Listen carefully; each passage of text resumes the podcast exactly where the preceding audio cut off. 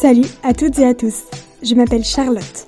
À travers Évasion, je vous parle de voyages sous toutes ses formes, seul ou accompagné, en avion, en van ou à pied, en France ou à l'autre bout du monde. Tous ces voyages ont au moins un point commun. Ils ont changé des vies. Le voyage a tellement à nous apprendre. C'est une merveilleuse façon de se découvrir soi-même.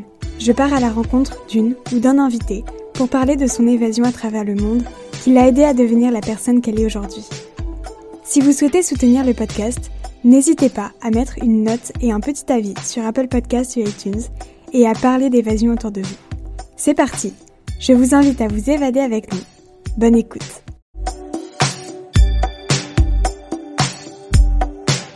euh, Et donc c'est vrai que quand je parle anglais, j'ai cette tendance à, exagérer les choses, euh, à exprimer mes sentiments beaucoup plus facilement. Et quand je suis en français, il y a un espèce de filtre qui se remet. Donc c'est un peu bizarre ce dédoublement. Et j'avais toujours ce sentiment en moi de, de profonde liberté et de, joie ultime d'être dans cette ville. Et, ouais, c'est un peu indescriptible ce que, ce que je ressentais. Et je pense que il y a beaucoup de gens que j'ai rencontrés. Enfin, moi, je suis tombée amoureuse de Londres, clairement,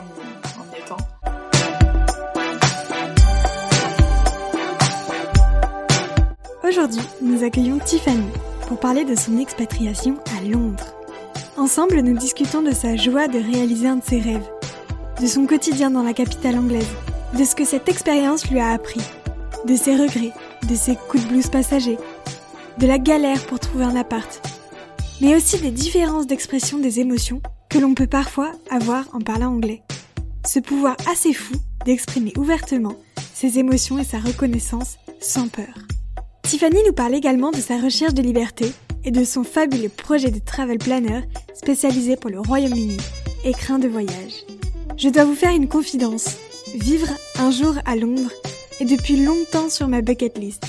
J'espère que le témoignage de Tiffany vous permettra aussi de rêver un peu, ou même beaucoup. Je vous propose de partir pendant quelques minutes à Londres en compagnie de Tiffany. Bienvenue dans Évasion. Coucou Tiffany, comment vas-tu? Coucou Charlotte, ça va super bien, merci de m'inviter. Et toi, comment tu vas? Avec grand plaisir, je vais très bien aussi. Euh, merci. Donc pour commencer, je te propose de te présenter en quelques mots. Ouais, bien sûr. Donc je m'appelle Tiffany, j'ai 30 ans. Euh, en ce moment, enfin le moment où je te parle, je suis euh, en Belgique où je rends visite à mon frère. Mais de base, je suis originaire de Bordeaux, dans le sud-ouest. Euh, et donc j'ai été expatriée deux ans à Londres de 2019 à début 2021, ce, ce dont on va parler aujourd'hui. Exactement.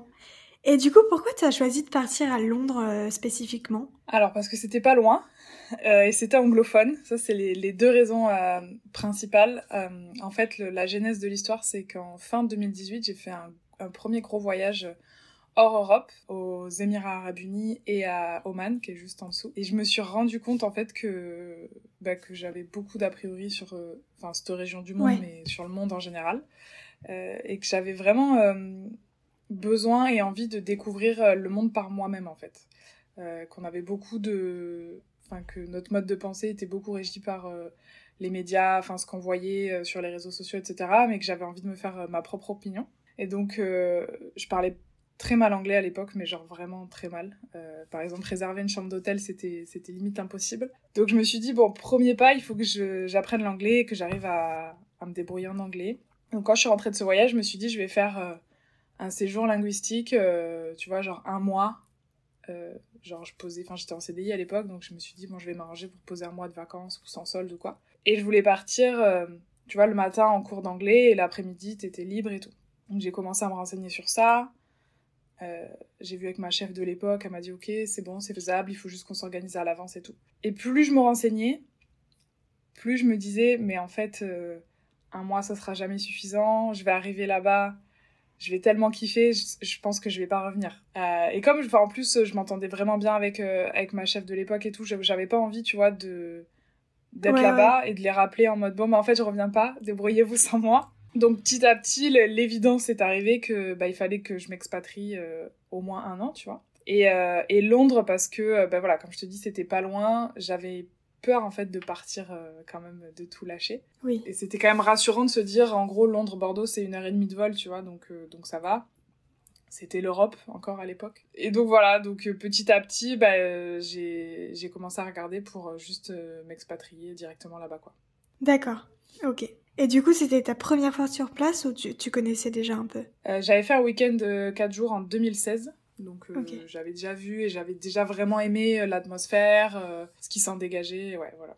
Du coup, on va continuer en parlant de ton expatriation un peu plus en particulier. As-tu toujours eu envie de partir vivre à l'étranger? Euh, Ouais, c'est quelque chose qui remonte assez longtemps. Genre, tu vois, quand j'ai eu 18 ans, euh, c'était un peu la mode des PVT Canada à l'époque.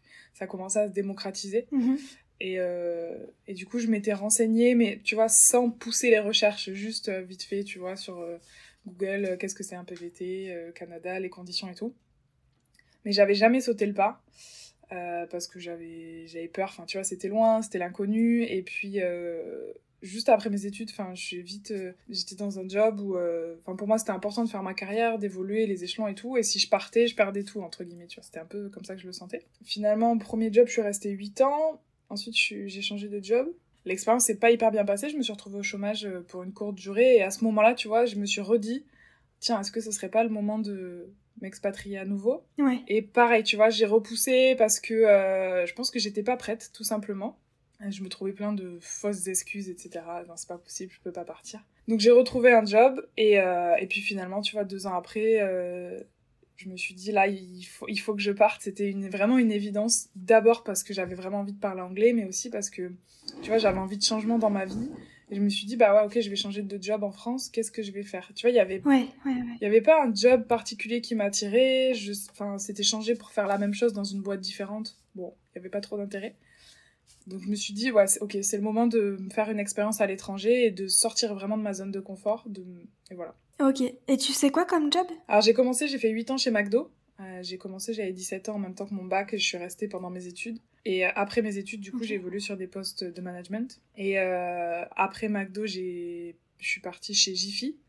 Je sais pas si tu connais, c'est plus une marque, enfin, un magasin du Sud. Genre et... Farfouille et tout. Ouais, exactement. Mm.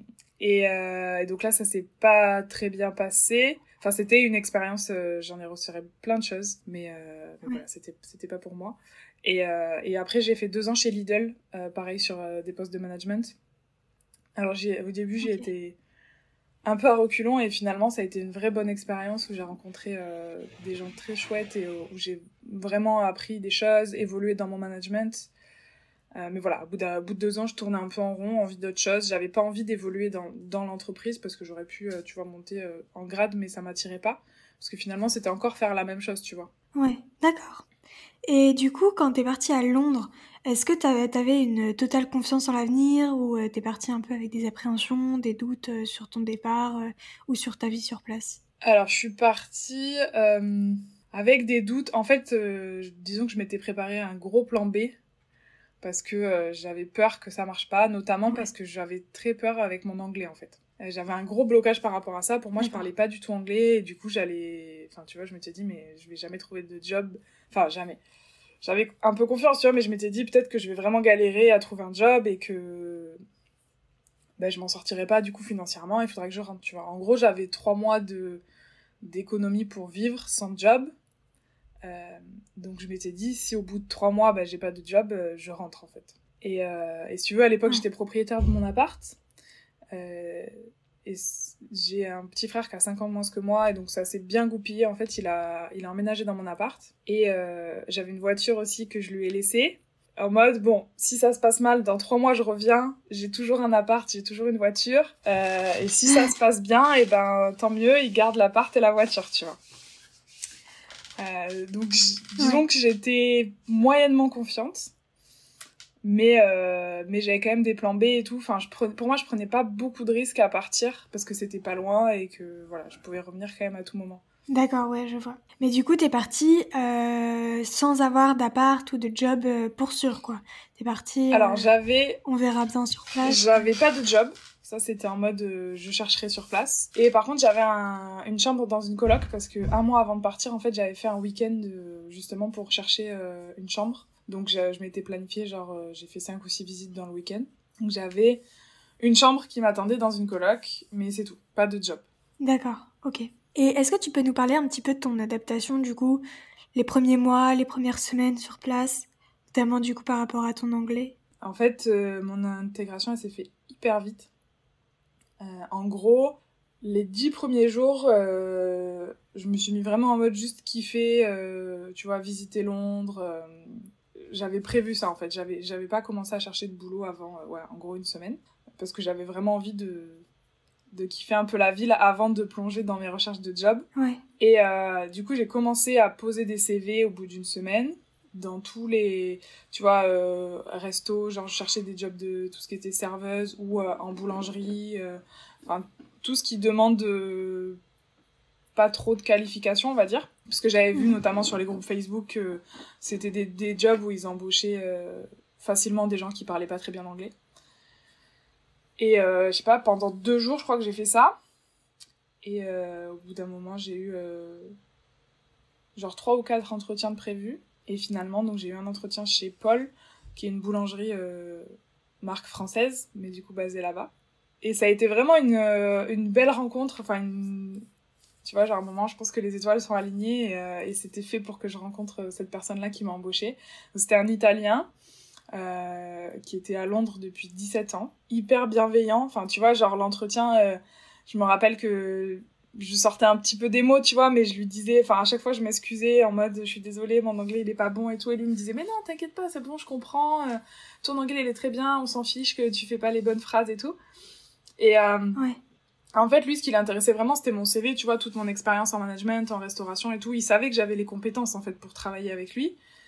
Mais euh, que voilà j'avais pas un très bon anglais mais c'était pas grave parce qu'il était persuadé enfin il savait aussi par l'expérience qu'il avait que mon anglais il allait que s'améliorer. Donc finalement j'avais déjà les compétences qu'il cherchait j'étais même euh, surqualifiée tu vois parce que il m'embauchait pour un poste de de serveuse en boulangerie alors que j'avais des compétences de gestion de management etc et, euh, et à partir de là en fait ben, avec mes collègues j'ai commencé à nouer des relations donc il y avait une française avec qui bah, elle était arrivée genre deux, trois mois avant moi. Donc, euh, tu vois, le fait qu'elle ait vécu ça récemment, enfin, ça nous a vachement rapprochés. Et puis, elle m'a, elle m'a beaucoup aidée. Et, euh, et après, tous mes autres collègues étaient aussi, euh, il y avait beaucoup d'Italiens. Et voilà, hyper bienveillant, tu vois, toujours dans le mais non, mais t'inquiète pas, prends ton temps. Il m'expliquait, il me donnait des, des mots, enfin voilà, vraiment dans l'accompagnement et, et ça, ça a grandement facilité mon intégration. Ok, trop bien. Est-ce que la distance avec ta famille euh, t'a fait parfois euh, douter de ton choix de partir? Alors disons que j'ai toujours été euh, indépendante, même quand j'étais sur Bordeaux, enfin tu vois, j'ai toute ma famille qui vit sur Bordeaux et tout.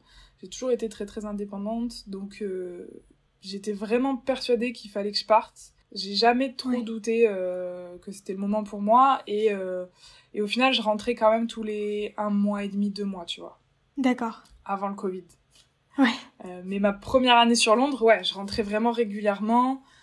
J'avais pas vraiment de sensation de manque parce que, parce que voilà, il y avait, tu vois, cette, cette espèce de d'habitude ouais de rentrer pour euh, un anniversaire euh, tu vois ou quelques jours de vacances ouais en fait ça t'arrangeait bien j'ai pas eu ça la première année ouais ça t'arrangeait bien que ce soit pas trop loin finalement c'était un de tes critères oui c'est ça complètement ça ça a pas été une expatriation euh, brusque, tu vois, où euh, tu pars euh, un an de l'autre côté de la planète et tu rentres pas.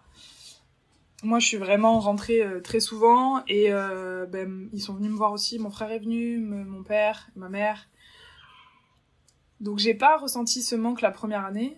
Par contre, la deuxième année avec le Covid, ça a été plus compliqué à gérer parce que le fait de, de ne pas pouvoir rentrer, ça a été difficile. Parce que je pense que, tu vois, si tu sais que tu as la possibilité de rentrer mais que tu rentres pas pendant six mois, c'est ton choix, tu vois. Mais tu sais que si du jour au lendemain tu as envie d'y aller, tu peux y aller. Ouais. Et là, quand il y a eu le Covid, ça a été difficile. Et puis en plus de ça, parce que bah, toute ma vie sociale à Londres, etc., a été coupée, enfin comme pour tout le monde, tu vois.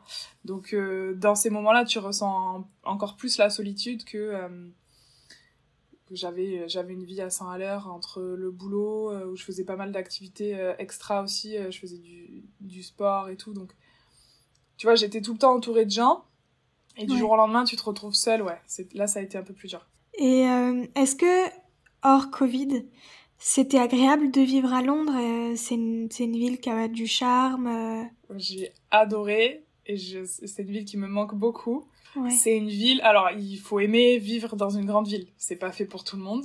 Mais euh, voilà, moi je me suis découverte que, que j'aimais vraiment ça. Tout faire euh, mhm. à pied ou en transport en commun, c'est vraiment quelque chose que je kiffe. T'as tout le temps, tout le temps quelque chose à faire. Il y a tout le temps des gens et j'adore le côté multiculturel en fait.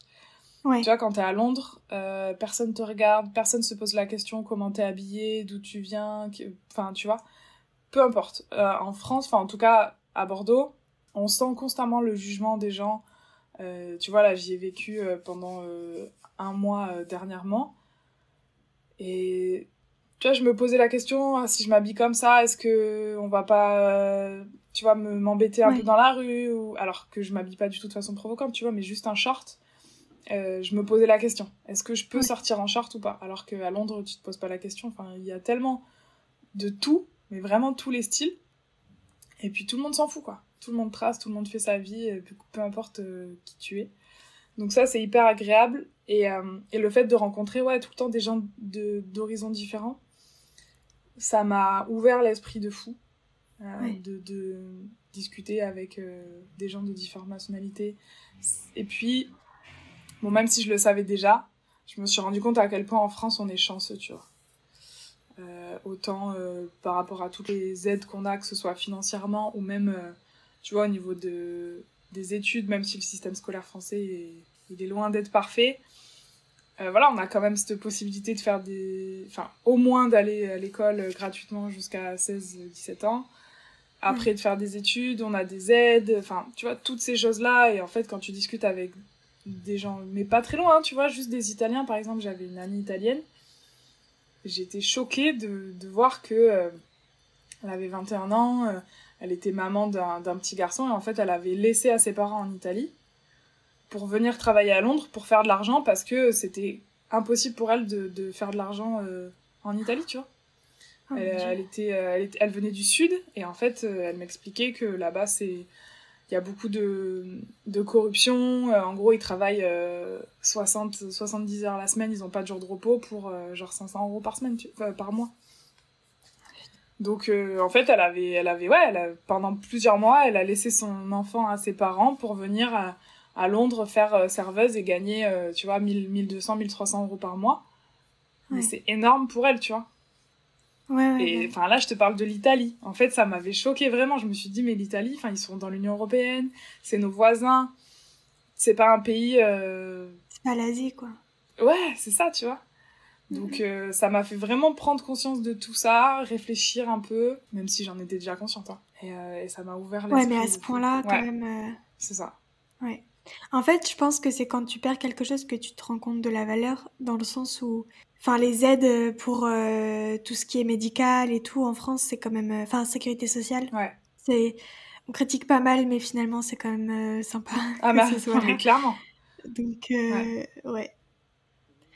Et du coup, tu nous as parlé un petit peu de l'ambiance générale qui avait à Londres, beaucoup de diversité, que ce soit par les styles, les nationalités et tout. Est-ce que tu pourrais nous en dire un petit peu plus sur l'ambiance qu'il y avait? Est-ce que c'était plus festif Est-ce que c'était plus calme Plutôt strict?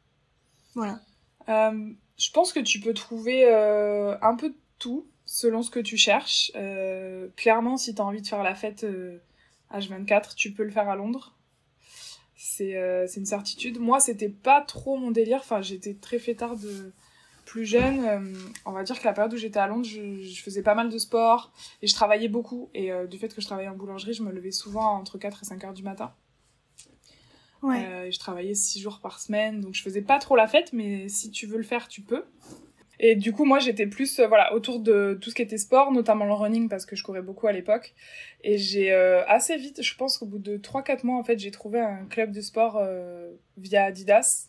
S'appelle Adidas Runners, qui est présent, c'est une communauté en fait qui est présente dans, dans, le monde entier, dans beaucoup de grandes villes, et notamment à Londres. Ouais. Donc c'est 100% gratuit. Et il y a un studio à Londres où ils font, euh, c'est 100% féminin, ils font des cours de yoga, de fitness, euh, et c'est hyper euh, bienveillant, enfin tu vois, dans le... Je sais pas comment on dit en français, empouvoirment, si je crois que c'est ça le mot français. ouais. Et donc en fait j'ai rejoint, enfin tu vois, je suis allée à un premier cours, un deuxième cours, ensuite tous les, toutes les semaines, en fait, il y avait des sessions de running animées par des coachs. Donc là, j'ai rencontré des gens bah, de toute nationalité. Où j'ai un peu accepté, on va dire, de devenir moi-même entre guillemets. Enfin, c'est c'est pas très français ce que je dis, mais euh, tu vois, j'ai découvert que bah, finalement, je me sentais vachement bien euh, quand je faisais beaucoup de sport. Euh, donc, euh, petit à petit, bah, je courais, tu vois, genre trois, quatre fois par semaine. J'ai commencé à, préparer des semi-marathons.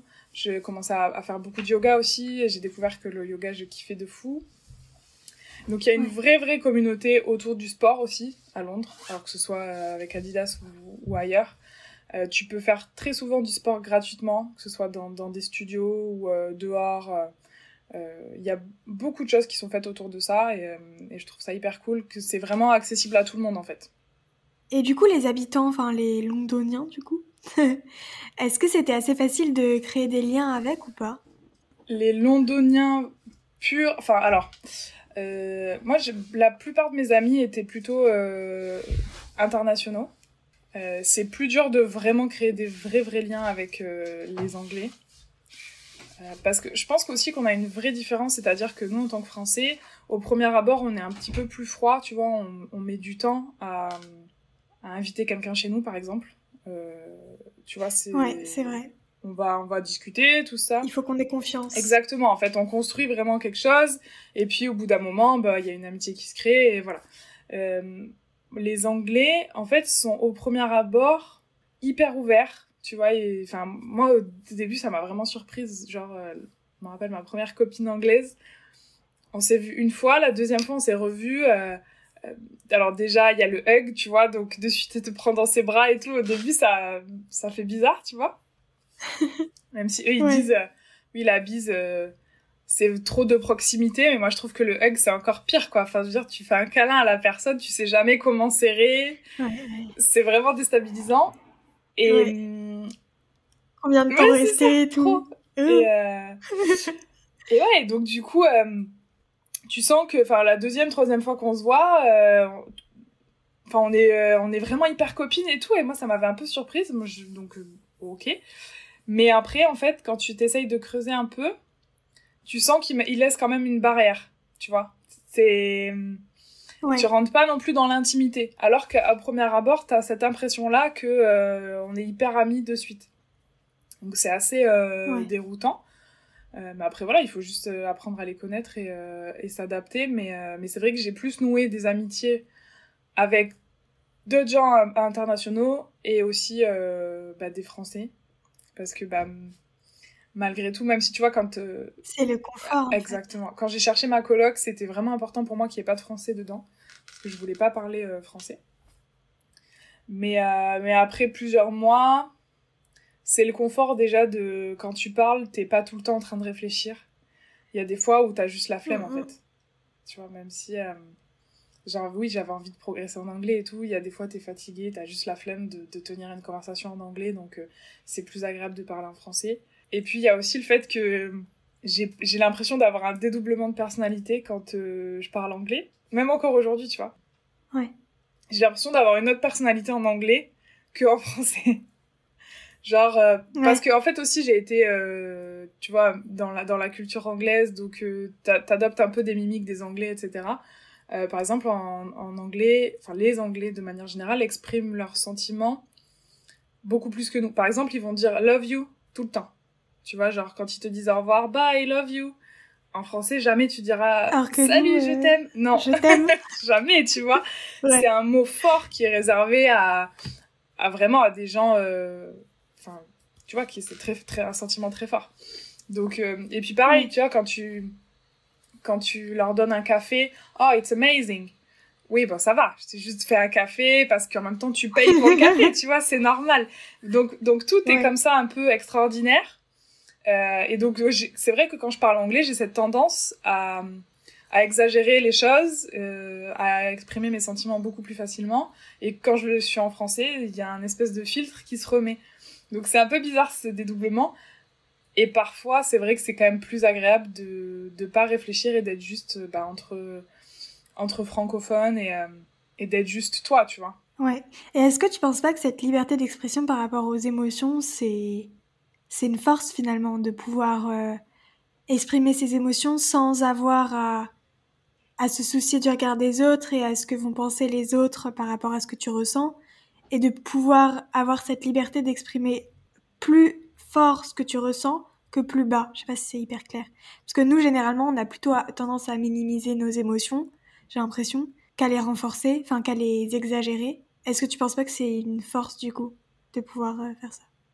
Si, ouais, ouais, je pense que tu as complètement raison. Euh, je, trouve que, enfin, je suis vachement à l'aise, tu vois. Euh, tu vois, le coup du café, par exemple, au début, ça me surprenait, tu vois, que, en gros, quand je sers un client, il soit hyper reconnaissant pour mon service. Parce que, en plus, j'ai travaillé 10 ans en France dans le service client et je peux te dire que les clients français, c'est ça râle beaucoup, hein, on va pas se le, cacher. Et, euh, et, du coup, c'était vraiment hyper agréable de juste d'être remercié vraiment intensément pour le travail que tu fournis en fait. Euh, et tu vois, j'ai un peu pris ça euh, depuis que je suis rentrée en France. Alors, pas autant que les Anglais le font, tu vois, mais j'ai à cœur de dire quand je suis contente du service, euh, tu vois, j'ai pas honte de dire vraiment merci au serveur, c'était vraiment très très bon, euh, c'était vraiment très agréable votre service, etc. J'essaye vraiment de, de ramener ça avec moi en France. Ouais, de leur montrer ta reconnaissance. Parce que, euh, bah c'est ça. En fait, c'est tellement agréable, toi en tant que personne, quand t'as quelqu'un qui fait ça pour toi, que je me suis dit, bah ouais, moi aussi en fait, j'ai envie d'être ce genre de client qui fait plaisir aux gens, tu vois. C'est tout bête en fait, c'est juste 30 secondes dans ta journée mais, euh, mais c'est tellement mieux que d'avoir euh, ouais, des râleurs euh, ou des gens qui te disent Bah non, je vais pas dire merci, c'est normal, elle fait son travail. Oui, bien sûr, elle fait son travail, mais toi, ça te coûte rien non plus de lui dire. Elle aurait bah, pu le faire comme de la merde. Ouais, c'est ça, c'est ça. Donc, ouais, ouais, ouais. On va parler un petit peu plus concret. Est-ce que tu aurais des bonnes adresses ou des activités à nous recommander et à ne pas manquer si on est passage à Londres?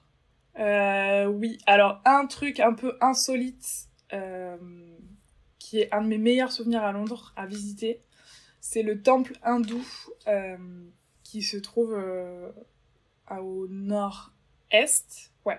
Il est en zone 3, donc euh, en fait, les zones, ça, ça dépend, enfin, c'est pour le métro. Si tu veux, l'hypercentre le, de Londres, c'est zone 1, là où il y a vraiment tous les trucs touristiques, et quand tu vas sur un week-end, en général, tu sors pas de là. Ensuite, tu as la zone 2 et la zone 3, donc on va dire que c'est à une heure en métro du centre de Londres.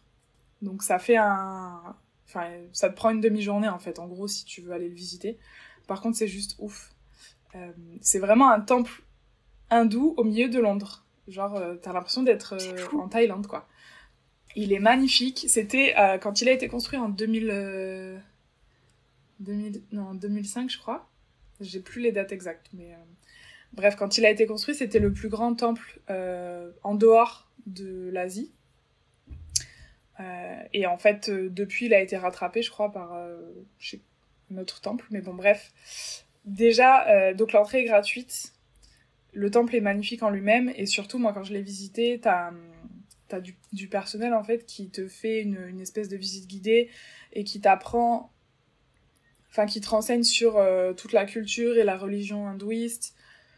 Alors moi, je, je suis athée, donc enfin j'ai pas du tout d'a priori sur euh, une religion ou une autre par contre je suis très curieuse tu vois de comprendre et de connaître euh, euh, pourquoi en fait ces gens-là croient ce qu'ils ce qu'ils croient peu importe leur religion.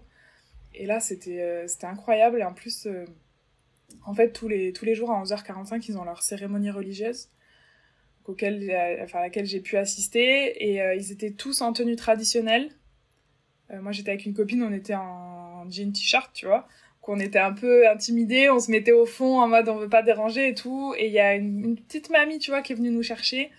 Elle dit non mais venez vous asseoir avec nous et tout. On était non mais on veut pas déranger. Non non mais vous dérangez pas, vous venez avec nous et tout. Et du coup on a participé à cette cérémonie. Enfin c'était incroyable. Vraiment, donc euh, voilà. Si euh, vous êtes de passage à Londres, je recommande. Et il est pas trop sur les guides euh, touristiques et tout, donc franchement, c'est à faire.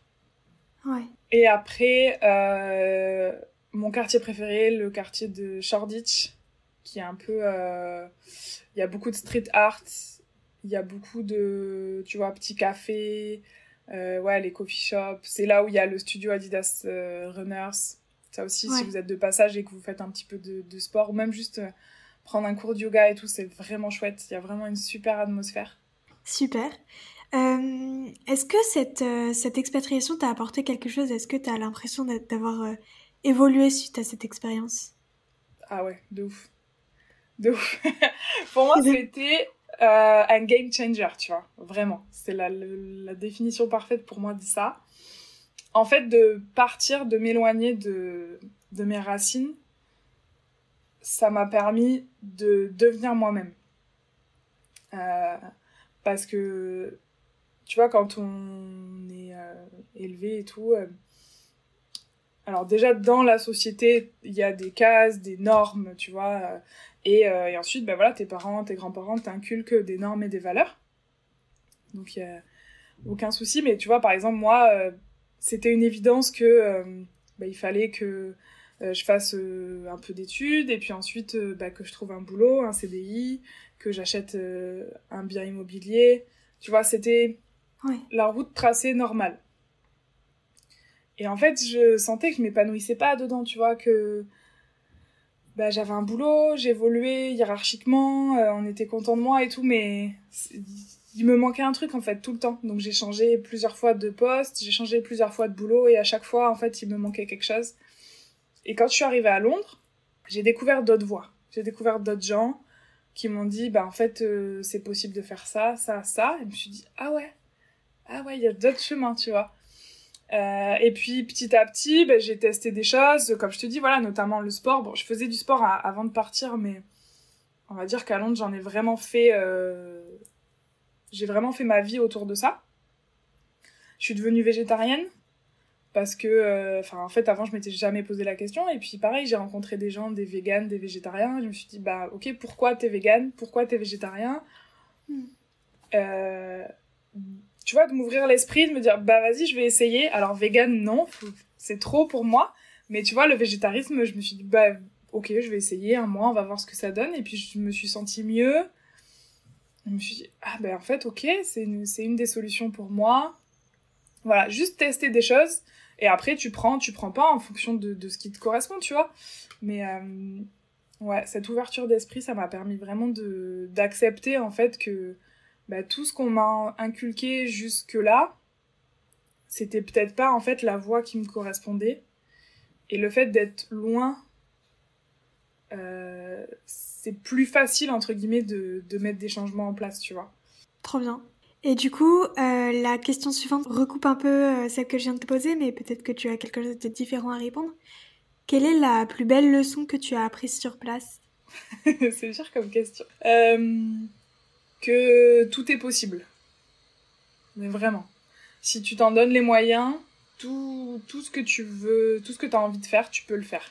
Que ce soit professionnellement, personnellement, euh, que ce soit un voyage, que ce soit... Euh, enfin, voilà. Vraiment, euh, si, si tu as envie de faire quelque chose, bah, juste donne-toi les moyens et fais-le, quoi. Trop bien. Est-ce que tu as eu un ou plusieurs coups de blues pendant ton, ton expatriation? Ouais, bien sûr. Bien sûr, je pense que le tout premier, c'est quand je suis arrivée euh, dans ma coloc. En fait, quand j'avais fait la visite un mois avant, j'avais visité euh, genre la chambre euh, et la cuisine. Bon, déjà, c'était assez rustre, tu vois, mais bon. C'était dit, c'était Londres, et puis surtout, j'avais visité 5-6 trucs avant, c'était minable, et en gros, celle-là, ça allait à peu près, tu vois. Et en fait, il y avait quelqu'un dans la salle de bain au moment où j'ai fait la visite, donc j'ai pas pu voir la salle de bain. Mais je me suis dit, bon, de toute façon, il me faut quelque chose. Enfin, j'étais vraiment dans l'urgence. Avec le recul, en fait, euh, j'aurais fait différemment. Mais euh, bref. Et donc, euh, quand je suis arrivée, le... il était genre 21h. J'embauchais le lendemain hyper tôt, donc je devais me lever à 4h du matin, je crois. Donc j'arrive dans ma coloc à 21h avec mes trois valises. J'avais pas mangé, tu vois, déjà la journée était longue et en fait je vais pour prendre une douche et la salle de bain, elle était minable. Mais, mais quand je te dis minable, c'était horrible. Le rideau de douche, c'était moisi. Euh, le, le lavabo, genre, je me lave les dents, l'eau, elle s'évacuait pas. C'était horrible. et donc là, tu vois, ça faisait euh, ouais, une semaine que j'étais sur Londres. Et là, j'arrive là et je me dis, mais qu'est-ce que je fais là quoi En fait, l'agent immobilier, il avait appelé quelqu'un pour qu'il aille dans la salle de bain pendant votre visite. peut-être, peut-être. Pour éviter. non, mais il faut savoir que après, du coup, enfin, j'ai eu d'autres colocs euh, pendant deux ans. En fait, j'ai changé trois fois. Et, et en fait, à chaque fois que j'ai fait des visites, mais il y a des trucs immondes. Vraiment immondes, insalubres. Moi, j'avais pas un appart insalubre, hein, ça allait, tu vois, mais c'est juste que la salle de bain, elle était... Enfin, en fait, c'était... Il y avait pas de... Comment dire De VMC, tu vois, donc... Euh, ah oui. Euh, si t'ouvrais pas la fenêtre, euh, il y avait pas d'évacuation, c'était hyper humide. Enfin, tu voyais que en fait c'était vieux, que c'était pas entretenu et et en fait les colocs qui étaient là, enfin tu vois le rideau de douche moisi. Enfin le lendemain matin à la première heure, je suis allée acheter un rideau de douche, ça m'a coûté 5 euros, tu vois. Ouais. et les autres colocs étaient là, ah c'est cool, t'as changé le rideau de douche. Mais les gars, comment vous pouvez vivre là-dedans en fait, tu vois? C'est donc ça, ça a été le premier coup dur. Euh, et puis c'était aussi la première fois, tu vois, que je sortais vraiment de ma zone de confort, on va dire, de, de, de France. Euh, ouais. Parce que, enfin, tu vois, je suis partie de chez mes parents pour euh, emménager dans, dans un premier appart. J'ai emménagé en coloc, mais on n'était que deux, on était deux copines, l'appart était tout neuf. C'était pas une grosse prise de risque. Et après, pareil, j'ai eu mon appart, euh, c'était un immeuble tout neuf aussi. Enfin, ça n'avait rien à voir avec euh, Londres. Enfin, je pense que t'emménages à Paris, c'est un peu le même délire. Ça peut être le même délire. Les vieux Ouais. trucs, quoi. Donc ça, et puis après, euh, les autres coups de blues, ça a été plus au niveau du Covid, en fait. Le fait de ne pas pouvoir rentrer, euh, ouais, ça a été... bloqué et tout, ouais. Ouais. Ok. Et du coup, quels étaient tes sentiments principaux pendant ton voyage? Un grand, grand sentiment de liberté. Ouais. Notamment au tout, tout début, tu vois, la, la première semaine, je te disais que je m'étais, je m'étais dit, bah, je kiffe, je découvre et je cherche pas de boulot et tout. Le fait d'être seule, c'était la première fois que je partais seule. C'était incroyable, ouais, ce sentiment de liberté. Et, de, et tu vois, j'avais rêvé, en fait, pendant trois mois que j'avais préparé mon expatriation et tout. Je rêvais d'être à Londres et là j'y étais, de, de voir euh, Cathédrale Saint-Paul. euh, tu, tu sais, tous ces, ces symboles que tu vois dans les films, dans les séries et tout. Et là, j'étais là au milieu. Et d'ailleurs, ce sentiment, ça m'a pas quitté pendant deux ans.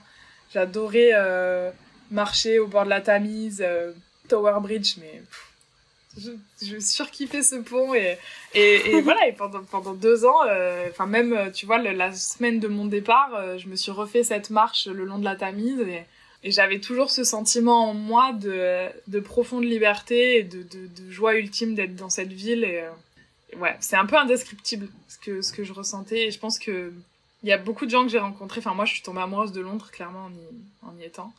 Et beaucoup de- d'expats que j'ai rencontrés, tu vois, ils disaient, ah, ça fait combien de temps que t'es là? Je disais, ouais, ça fait dix ans. Là-bas, je suis venue un an et je suis jamais repartie. Waouh. Il y en a plein comme ça. Et, et c'est vrai, tu vois. Enfin, moi, je suis repartie parce que j'avais d'autres projets et vraiment cette envie de me dire, bah, j'ai encore autre chose à découvrir. Le monde est tellement vaste qu'il faut que j'aille voir ailleurs. Mais j'ai aussi ce sentiment en moi de me dire, un jour, je reviendrai parce que il y a vraiment quelque chose dans cette ville, tu vois. Ouais, trop bien. Et est-ce que t'as des regrets par rapport à ton expatriation?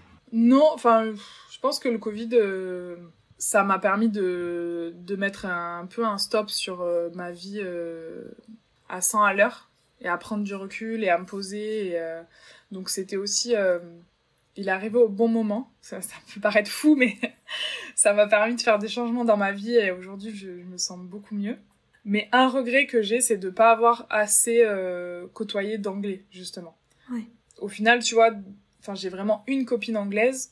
Sinon, euh, tous les autres, c'est multinationalité, ce qui est top, tu vois, mais j'aurais vraiment euh, voulu plus peut-être m'intégrer dans cette, euh, dans cette culture et en apprendre plus vraiment de l'intérieur, tu vois. Là, en fait, je me suis vraiment intégrée à Londres. Et Londres, c'est vraiment une bulle, si tu veux, dans l'Angleterre. C'est, tellement multiculturel que même les Anglais qui y vivent, ils ont cette habitude, en fait, d'être tout le temps avec d'autres étrangers, etc. Donc, ouais, j'aurais aimé euh, être plus en contact avec euh, des locaux et, euh, et vraiment découvrir comment eux, ils vivent. Et du coup, bah maintenant, ça fait quelques temps que t'es rentrée, euh, que t'as retrouvé ta vie, ta vie d'avant, presque, même s'il y a le Covid en plus, du coup. Ouais. Mais comment tu te sens par rapport à ton retour? Alors en fait, mon retour, faut savoir que c'était pas du tout voulu. Euh, à la base, je devais partir en Irlande euh, pour un stage parce que j'ai repris des études. En fait, je fais un bachelor euh, tourisme et marketing. Et donc, euh, je devais partir en Irlande à Cork pour un stage de 4 mois. Et en fait, bah, à cause du Covid, ça s'est pas fait. Je suis rentrée en France en me disant, depuis la France, ce sera plus facile pour moi d'aller en Irlande parce que c'était toujours l'Union européenne. Et puis finalement, eh ben, on a repoussé, repoussé jusqu'au moment où bah, c'était plus possible. Donc on a annulé le stage. Et en fait, il faut savoir que je suis rentrée en France en attendant qu'une chose, c'était de repartir. Parce que j'avais pas du tout cette volonté de revenir en France. On va dire que pour l'instant, j'ai cette impression que, enfin, ce sentiment que j'ai d'autres choses encore à découvrir ailleurs. Et la France, c'est pas le pays aujourd'hui où je me sens euh, à l'aise. Donc, voilà, cinq mois que je suis rentrée, cinq mois que j'attends de repartir, et là, je suis assez contente de repartir. Ok. Trop hâte de voir tes aventures. Ça va être trop bien. J'en vois pas là, je pense que ça va être vraiment cool. Ouais. Faudra te suivre sur écran de voyage. Voilà, exactement. D'ailleurs, est-ce que tu pourrais, tu pourrais nous en parler un petit peu parce que du coup, tu as créé écran de voyage. Euh, ben, en fait, euh, tu es euh, travel planner spécialisé pour le Royaume-Uni, si, c'est, si, c'est, si je me trompe pas. Ouais, exactement. Est-ce que tu pourrais nous en parler un petit peu? Ouais, bien sûr.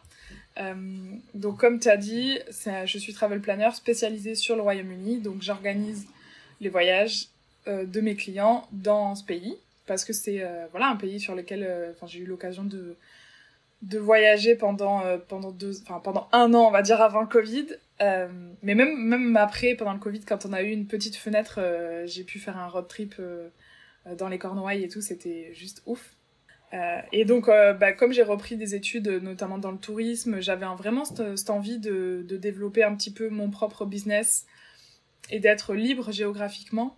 Euh, parce que bah, quand t'es expat, le problème c'est que quand t'as 4-5 euh, semaines de vacances par an, il faut que tu choisisses entre voyager ou rentrer euh, voir ta famille. Donc j'avais cette envie d'avoir une activité géographiquement libre, que je puisse rentrer par exemple un mois en France et continuer à travailler, tu vois. Ouais. Et ensuite, j'aime beaucoup, beaucoup organiser les voyages, que ce soit les miens ou ceux de ma famille. Donc quand j'ai découvert le métier de travel planner, je me suis dit, bah ouais, il faut allier tout ça, il y a quelque chose à faire. Donc, euh, je me suis lancée là-dedans avec Écrin de voyage. Donc, ça fait euh, trois mois, je pense, que j'ai commencé euh, le compte Instagram sur lequel je communique. je donne ouais, des, inspirations voyage au Royaume-Uni, des bons plans, etc. Et là, je suis en train de créer mon site web. Voilà, donc petit à petit, je mets les briques et j'espère que les frontières vont s'ouvrir rapidement Enfin, les frontières. Je veux dire, euh, là, pour l'instant, il y a toujours les quarantaines, les tests PCR, tout ça. Donc, euh, c'est pas évident de voyager depuis la France vers le Royaume-Uni. Et inversement, d'ailleurs. Mais euh, voilà, je pense qu'à l'automne, je croise les doigts. Je suis vraiment optimiste que je pourrais organiser les voyages de mes clients à l'automne. Trop bien. C'est super. Il y a des petites questions que j'aime bien poser à la fin de, des épisodes. Alors, ça te va, on y va. Ouais. Donc, comment définirais-tu ton expérience en trois mots? Liberté, game changer. ça fait deux mots. Ça marche pour un, c'est un. ok. Et euh, épanouissement. Parfait.